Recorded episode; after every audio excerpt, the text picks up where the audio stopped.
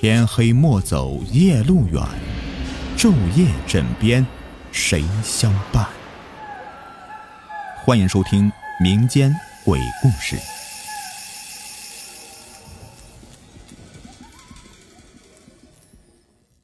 你们好，我是雨田。今天呢，要给你们讲的是四角游戏。这个游戏呢，在网上的热度仅次于血腥玛丽，而身为主播的我呀，自然也要去亲身的体验一下了。所以说，接下来所讲述的就是我的故事啊。具体在这之间发生的怪事儿，究竟属不属于所谓的灵异鬼怪呢？我自己啊，也并不清楚。首先，我先讲游戏的规则。四角拍肩呢，就是在半夜时分，在一个长方形的空白房子里呀，将所有的灯都给关掉，然后在房间的四个角，每个角站一个人，然后呢面朝墙角，绝对不能向后看。游戏开始后啊，其中一个角的人就向另外一个角走去，轻轻的拍一下前面那个人的肩膀，并且留在那个角落里。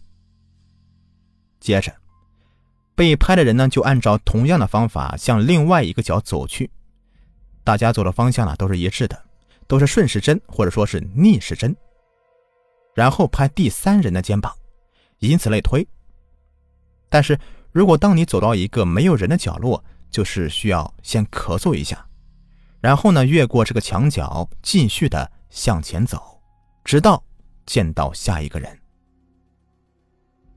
相传。在玩过几回合以后，玩家就不会再听到有人咳嗽了。这就代表着，在游戏的过程中啊，突然间就多出来一个人。记得这个事情啊，是发生在我大学的时候。那段时间内啊，经常是在网上看到有人直播什么探灵啊、寻艺呀，大半夜的往坟地里面跑。夜深人静的时候啊，钻鬼楼。而在这些不计其数的直播类型中啊，就有人直播所谓的竞技游戏，而我呢，自然也对这类游戏啊颇感兴趣，所以在一个特定的时间，我就拽着几个好朋友啊一起玩了一次。本以为直播中出现的怪事是为了达到所谓的节目效果，但是当我们亲身玩了以后，才发现这个游戏似乎没有想象中的。那么简单。为了能够让这次的游戏变得更加惊悚，我们特地的在郊区野外找了一个废弃的房屋。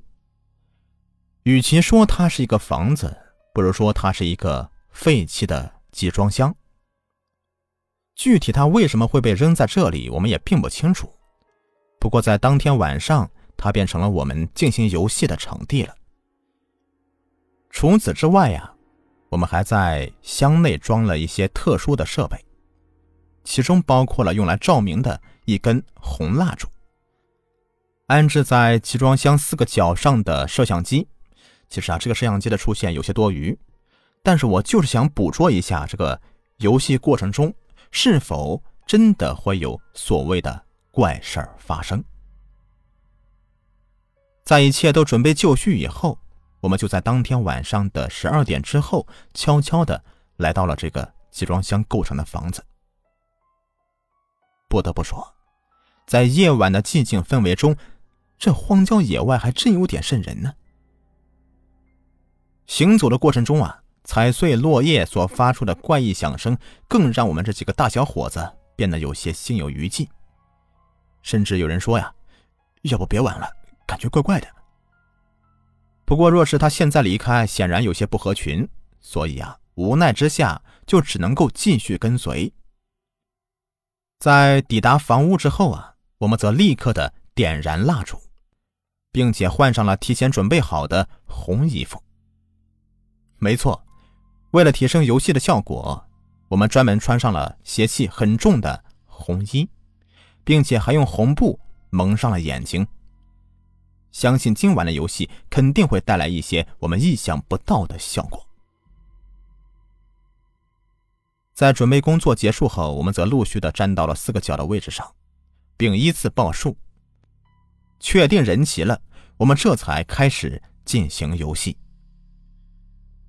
不过值得一提的是啊，我们在游戏之前曾经约法三章，不论如何，任何人都不能在游戏的过程中制造异样的举动和声音。所以，不论接下来的游戏中会出现什么，都和我们四个人没有关系。起初，这个游戏并没什么怪异的地方，不论是拍人的肩膀，还是所谓的咳嗽，都一切正常。但到了第三圈的时候，我却突然发现有点不对劲儿。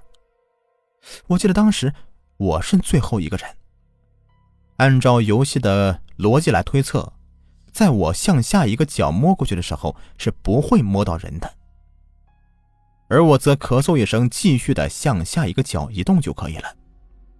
当然，事实也正是如此，我并没有摸到所谓的第五个人的肩膀。不过，我却离奇的听到有诡异的脚步声在我的耳边响起。这个脚步声距离我非常的近，似乎就在我的手边而我现在也顺势的挥了挥手，却什么都没有摸到。但是，脚步声却在我挥手的时候消失了，这变化的的确让我心里有些发毛。正因为这个特殊思维在我的脑海里面乱转，居然让我忘了在没有人的角落要咳嗽，而这个问题也在是我抵达下一个角的时候才意识到的。不过，除此之外，最让我感到震惊的是，我在最后一个角没有摸到人，可在下一个角却仍旧是没有摸到人。怎么回事？为什么会有两个角都是空的呢？出于诧异，我则立刻开口在屋子里面说了一句：“你们有完没完啊？闹够了没有？玩个游戏都不能好好的吗？恶作剧特别爽啊！”在我说话的时候，我则首先的摘掉了自己眼上的红布，却看到其他人仍旧是在正常的进行着游戏。听到我说话以后，这才缓缓的。停了下来。你说啥呀？什么恶作剧啊？我靠！不是你们乱搞吗？哎，刚才我在走到最后一个角的时候，就感觉有人在我身边溜达，肯定是你们搞的鬼。而在我抵达最后一个角之后，脚上没有人。可我往前下一个角之后，脚上居然也没有人。两个脚上都没人，不是你们乱搞，还能是什么呀？我现在有些气急败坏了。本来这游戏就有点瘆人了，要是还让他们在中间捣鬼，那岂不是变成了人吓人、吓死人的节奏吗？此时，本应站在第一个角上的人呢，却突然说话了：“啊，刚才我就感觉有点不对劲儿。按理说，在我被人拍肩膀之前，应该听到有咳嗽的声音才对，但咳嗽从始至终都没有出现。”反倒是我的肩膀被人拍了拍，而我当时也没有在意，只是继续的向下个角移动。哎，如果按照你所说，那岂不是刚才拍我肩膀的人不是你？没错，如果按照刚才所发生的事情来推算的话，的确就是如此。我在最后一个角忘记了咳嗽。而另外一个不知是什么东西，则悄悄的来到了第一个角，拍了对方的肩膀。对方按照正常逻辑继续往下走，这才构成了我所遇到的两个角都没有人的现状。难道说，在游戏里真的出现了第五个人？现在的我们都感觉事情不妙啊，所以立刻的终止了游戏。并且带着所有的设备，以最快的速度返回了学校。记得在回到学校以后，第一件事就是把摄像机里的磁盘连接到电脑上，并把之前录制的画面给打开。而接下来出现的画面，则让我们四个进行游戏的人都体会到了无比惊悚的诡异感。此时，在电脑画面中显示的。是很正常的游戏节奏。但在录制一段时间以后，我们却突然的看到，在我向最后一个角移动的过程中，我的身边却突然出现一个黑色的影子。这影子并不大，估计也就只有一个鞋盒大小，并且经过我们的仔细辨认，这才发现，这根本就是一双被黑色彻底覆盖的鞋。在这鞋的表面上，还带着白色的花纹，具体的我们也看不清楚。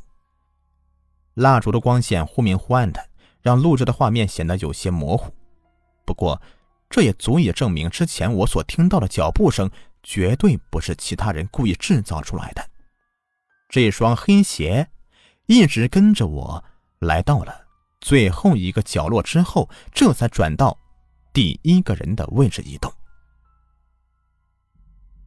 随后，我们则清楚的看到，在那个站在第一个脚上的人的肩膀上，居然有一只红色的手从诡异的黑暗里面伸出来。之后的画面呢，则就立刻变成了所谓的雪花点儿画面特别的模糊，就好像是受到了电流的影响似的。而画面的恢复是发生在我喊“游戏停止”的时候。虽是那个手在画面中持续的时间不长。但也足以让我们确信，在游戏的过程中啊，的确是出现了第五个人。具体这个人究竟是什么，我们到现在也并不清楚。记得在那次游戏以后，我们宿舍四个人呢，就突然的都一起发高烧了。但医生的诊断却是没有什么大病，应该就是夜晚着凉加上抵抗力下降才会发烧的。回去以后啊，吃点退烧药。捂上被子睡一觉就好了，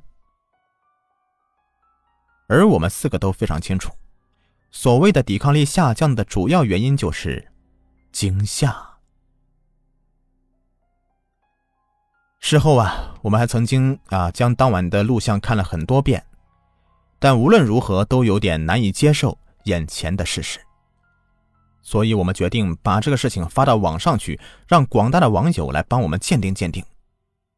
但最终呢，我们得到的结果却是：兄弟呀，要搞这种事情啊，博人眼球，总得弄点清晰的特效放上去吧？啊，就抠了手出来算什么？这件事呢，一直到今天我都还记忆犹新呢。虽是在别人看来录像中的画面很虚假，但是我们几个人很清楚，那绝对是真实发生过的。也正是那次事情之后，我们才彻底的相信了。在这个世界上的确有很多无法解释的事情存在的，而到目前为止，这盘录像带还仍旧保留在我的书架上。那么故事呢，到这里就结束了。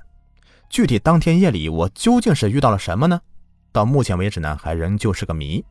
但是我也并不想去揭开它的面纱，因为呢，这种东西还是让它更加神秘为妙吧。否则的话，我真不知道。会连带出什么乱七八糟的后果？